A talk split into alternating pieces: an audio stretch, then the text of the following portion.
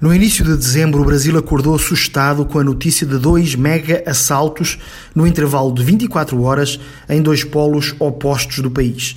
Em Criciúma, no sul, e em Cametá, no norte, cidades que distam 50 horas de viagem, dezenas de criminosos fortemente armados irromperam os centros das cidades.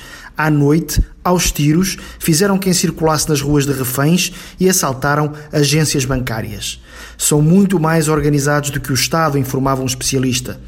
Nesse contexto, cada cidade e cada agência bancária do gigantesco país sul-americano entrou em alerta, redobrou cuidados, tomou medidas contra criminosos chamados de cangaceiros do século XXI. Campina Grande, maior cidade do estado do Piauí, não foi exceção, claro. Ainda assim, entre a 1 e as 5 da manhã do último sábado, dia 26, ladrões levaram todo o dinheiro de uma agência.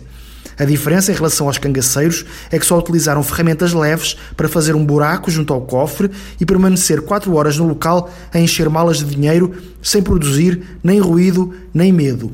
Ruído e medo sentiram os campinenses por volta das nove da noite desse mesmo dia. O alarme da agência bancária apitou sem parar e a polícia, cheia de aparato, chegou ao local.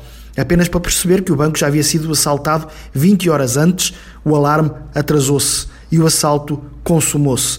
Como dizia aquele especialista, o crime brasileiro é muito mais organizado do que o Estado brasileiro.